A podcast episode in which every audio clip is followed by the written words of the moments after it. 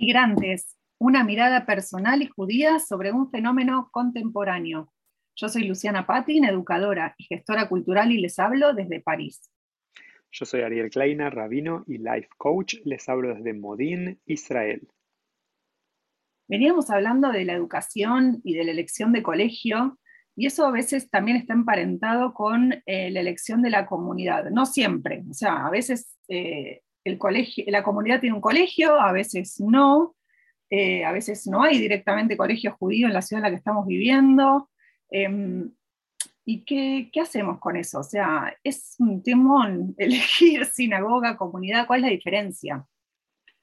Es interesante, Luli, porque eh, uno podría decir, ah, esta gente que viene a hablarme de comunidad, yo no, no rezo, yo no soy religioso, ¿no?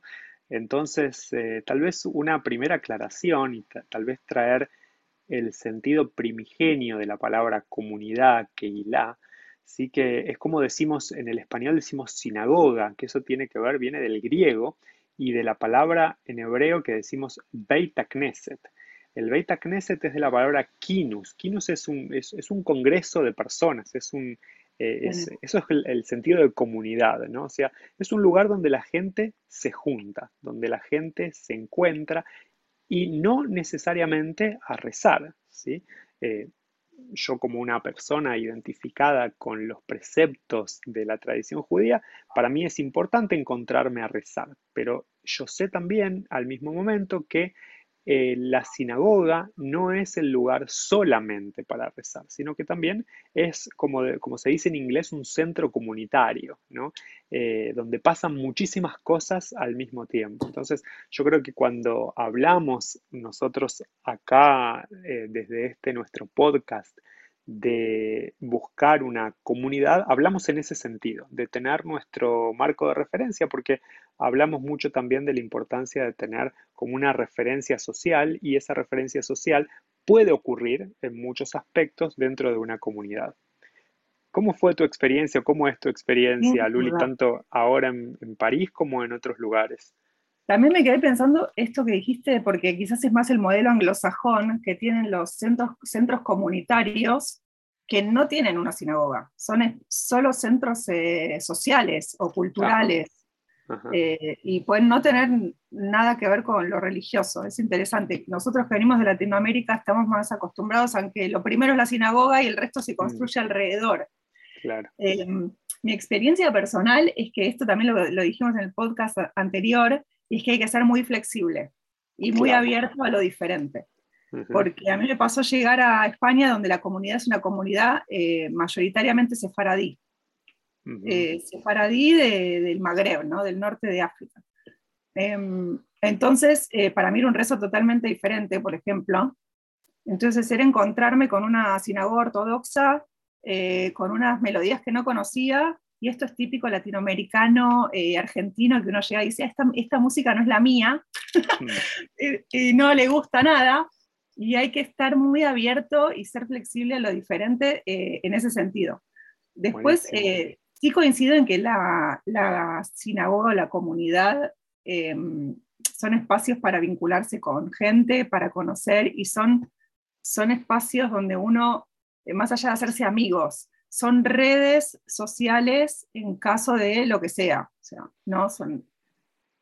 Sin duda, porque una. Redes de contención. Exacto. Y bueno, eso también queda para otro podcast que lo podemos eh, abrir más, ¿no? Pero justamente una de las cosas en común que tenemos las personas que llegamos a un país del cual no nacimos, los, los que migramos, ¿sí? Es que nos falta ese networking, ¿no? Entonces, tener puntos de referencia en la comunidad, después ya sea para futuros trabajos o amigos a nivel social, amigos de los chicos, eh, amigos de la comunidad, ¿no? O sea, es, realmente muy, muy importante. Otra cosa que pensaba, Luli, en esto que hablábamos de, la comunidad junto con, lo social, ¿no? Eh, el, el, rabino Mordechai Kaplan en su libro eh, Judaísmo como civilización, él hace como un juego de palabras entre shul, ¿no? shul de, de shil, de, comunidad, del lugar del Beit Knesset, y la palabra pool, pool de, piscina, ¿no? Entonces, la ah. idea que muchas veces los centros comunitarios tienen en un mismo espacio, como pasa también en Latinoamérica, eh, en varios clubes, por ejemplo, que uno va, hace deporte, tenés la cancha de fútbol, tenés el gimnasio, tenés la piscina y tenés también un lugar donde algunas personas van a rezar. Entonces, es mm. todo eso junto. Y después me gustaría hablar de las diferentes eh, comunidades. Por ejemplo, una, eh, a mí me pasó vivir la experiencia de una comunidad pequeña donde no hay profesionales, donde no hay rabino, donde no hay una figura central, sino eh, gente que se junta, se reúne y, se divide en el trabajo entre todos, son todos voluntarios. Em, eso es una experiencia y ahora, por ejemplo, venir a París es como volver a un poco a Buenos Aires, a estas comunidades grandes donde hay, dos, acá en Francia hay 250.000 judíos y uno va a la sinagoga más como un consumidor. ¿no? Ah, eh, claro, claro. Es interesante. Un poco tu experiencia en Israel, que está muy buena. Exacto, son, son diferentes modelos realmente. Eh, yo personalmente ahora, mi, familia y yo estamos participando de una comunidad que es un poco de este primer modelo que vos contás, Luli. Un modelo donde no hay ningún profesional, son todos voluntarios, y es lo que hoy conocemos en el mundo judío como una jaurá, ¿no? O sea, son familias que se juntan. Ahora, también eso tiene que ver con eh, lo, que hablábamos en el podcast anterior, con las elecciones, ¿no? O sea, ¿qué es lo que uno busca? Lo que nosotros particularmente mi familia y yo buscamos en este momento es una comunidad que sea para la familia. Entonces lo que buscamos es una comunidad que hayan otras familias como las nuestras. ¿Qué quiere decir unas familias como las nuestras? Que hayan chicos eh, de, las mismas edades aproximadamente, que los chicos tengan con quien jugar, con quien estar, con quien compartir, ¿sí?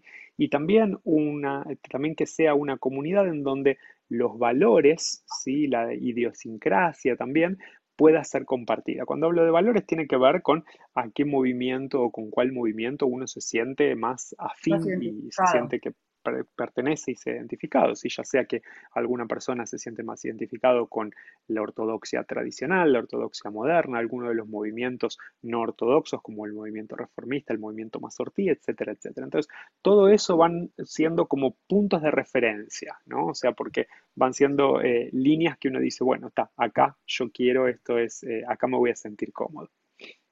Y es una búsqueda, porque a veces hay para elegir y a veces no hay. Exactamente, a veces hay que crearlo, ¿no? A veces uno tiene que buscar las familias para crearlo. Exactamente. Totalmente. Esa es muy Tarbut Babait. Si no existe, lo creamos. Exacto, si no existe, lo creamos. Y es así con todo, ¿no? O sea, así nacen los mejores proyectos y la innovación es cuando no existe, lo creamos. O sea, eh, me acuerdo en ese sentido cuando estábamos como pueblo de Israel frente al mar, cuando el camino no existe, lo tenemos que crear. Es verdad que el mar se abrió, pero el Midrash nos dice que el, Midrash, que, el mar no se abre hasta que Nachshon Ben Aminadab no entra al agua, no empieza él a tener fe y a crear el camino y a dar los primeros pasos. Muy bien, Luli, creo que estamos en el tiempo de nuestro podcast, así que podemos eh, ir redondeando, despedirnos y continuar en el próximo. Excelente, nos vemos. Pueden seguirnos en Instagram, en Facebook y aquí por estos eh, podcasts. Nos vemos. Muy bien, muchas gracias.